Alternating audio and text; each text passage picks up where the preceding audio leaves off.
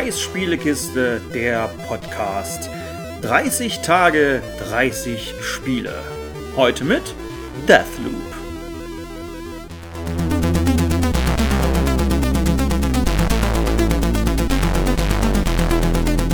Deathloop ist ein Ego-Shooter und spielt sich Arcane untypisch. Arcane hat ja vorher die Dishonored-Spiele gemacht und die haben sich so ein bisschen angefühlt wie ein Thief. Es war halt, man konnte kämpfen, das hat sich aber nie belohnt angefühlt. Und hier ist es eigentlich genau andersrum. Man kann schleichen, es ist nicht so, dass sich das Kämpfen belohnender anfühlt, aber es fühlt sich nicht, zumindest nicht bestrafend an. Also direkt auch am Anfang, da hatte ich so eine, so eine Wahl irgendwie, da waren drei Leute und ich habe schon gesehen, okay, der eine dreht sich manchmal so rum, da könntest du dich da ranschleichen, könntest den irgendwie lautlos töten und die anderen beiden kriegst du dann auch noch irgendwie um die Ecke gebracht. Und ich habe aber dann schon so beim Blick auf diese, auf diese drei, drei Leute da gesehen, nee, das macht gerade überhaupt keinen Sinn. Es sind nur drei. Hab dann den Revolver genommen und hab die weggepustet und das hat sich auch belohnt angefühlt. Also es war halt anders als in den anderen vorherigen Spielen war das nicht so, ah, ich habe gerade eigentlich habe ich einen Fehler gemacht. Es hätte viel cooler sein können. Und hier ist es halt nicht so. Also Deathloop im Kern ist es halt wirklich ein Ego-Shooter, in dem man halt auch schleichen kann. Also oder anders gesagt, in dem man auch Arcane-typisch schleichen kann. Ja, es hat ja so diese, es hat ja so eine Zeitschleifen-Thematik. Also man, man spielt quasi und täglich grüßt das Murmeltier nur als Ego-Shooter. Nur fand ich das hier gar nicht so schlimm, wie ich am Anfang dachte. Also am Anfang dachte ich wirklich, okay, wenn du einen Fehler machst, dann ist, ist es irgendwie gleich vorbei. Und so ist es nicht. Du hast zum einen hast du so ein Medaillon bei dir, das findest du auch direkt zum, ja, zu Spielbeginn oder relativ nah dort ähm, ja, zum, zum Spielstart. Und damit kannst du halt einmal sterben und wirst so ein Stück weit zurückgesetzt in der Welt. Die Gegner sind noch alarmiert, sie suchen dich, aber du hast kurz eine Möglichkeit, dich zu verstecken und, und einen anderen Weg zu suchen, eine andere Route oder sonstiges. Also es, es ist dahingehend ein Stück verzeihender. Was mir sehr gut gefallen hat, und das ist eigentlich, würde ich schon fast sagen, eine Besonderheit von Bethesda, weil ich kann mich ich, also gefühlt kann ich mich drauf verlassen, dass ein Spiel von Bethesda, dass das geil synchronisiert ist. Und das ist halt auch hier der Fall. Zum letzten Mal. Warum erinnerst du dich ich nicht? Weiß es nicht. Gib mir eine Sekunde. Du versuchst es ja nicht mal. Lady, ich habe keine Ahnung. Scheiße, das ist nicht gut. Könntest du dich bitte beeilen?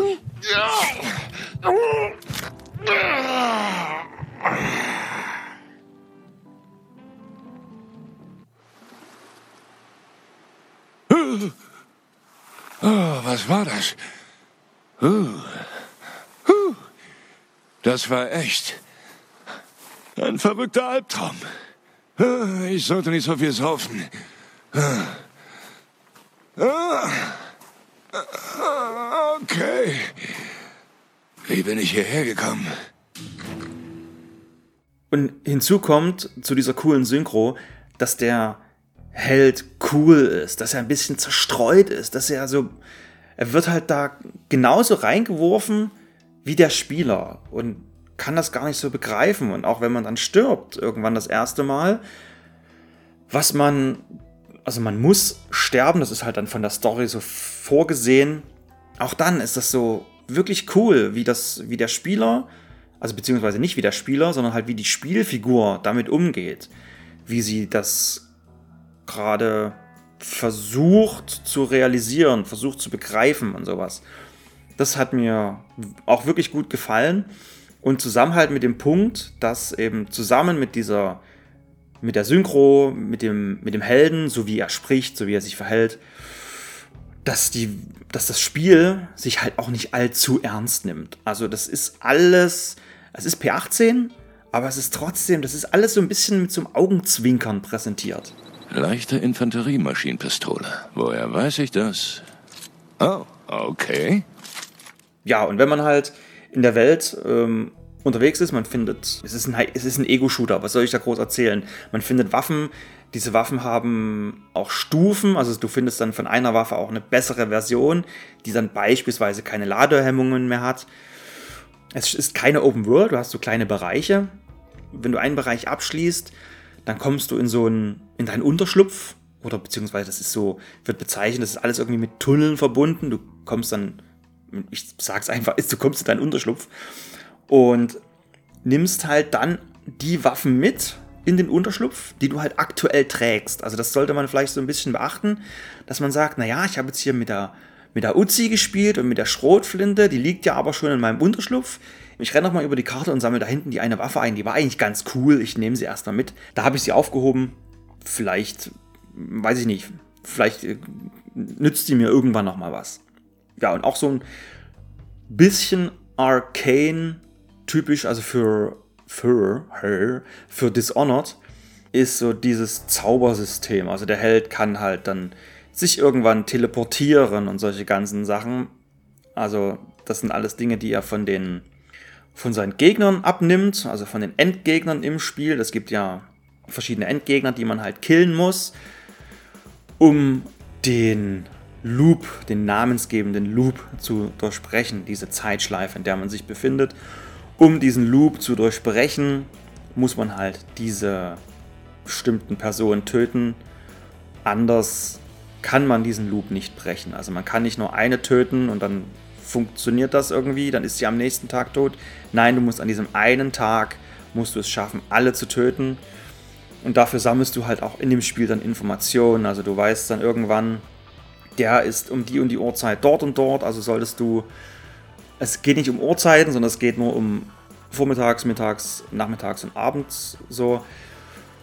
Vormittags sollte ich dort sein, weil dann treffe ich den oder da kann ich den abfangen. Und mittags muss ich aber dort sein, um dann den und den umzubringen. Also du brauchst schon einen gewissen Plan, damit das funktioniert. Also das wirst du beim ersten Spieldurchlauf einfach gar nicht schaffen.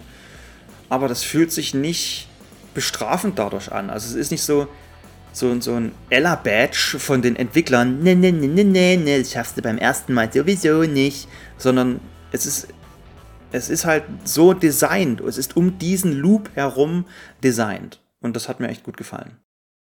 Das war's von Deathloop. Danke fürs Zuhören und morgen wird es wieder etwas kinderfreundlicher.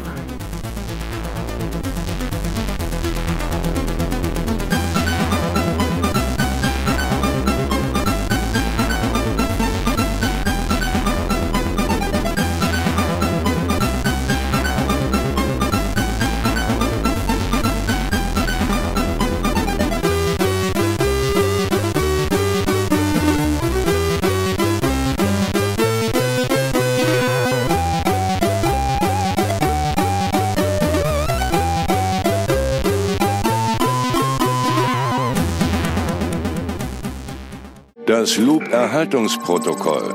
Große Worte für einen simplen Zweck.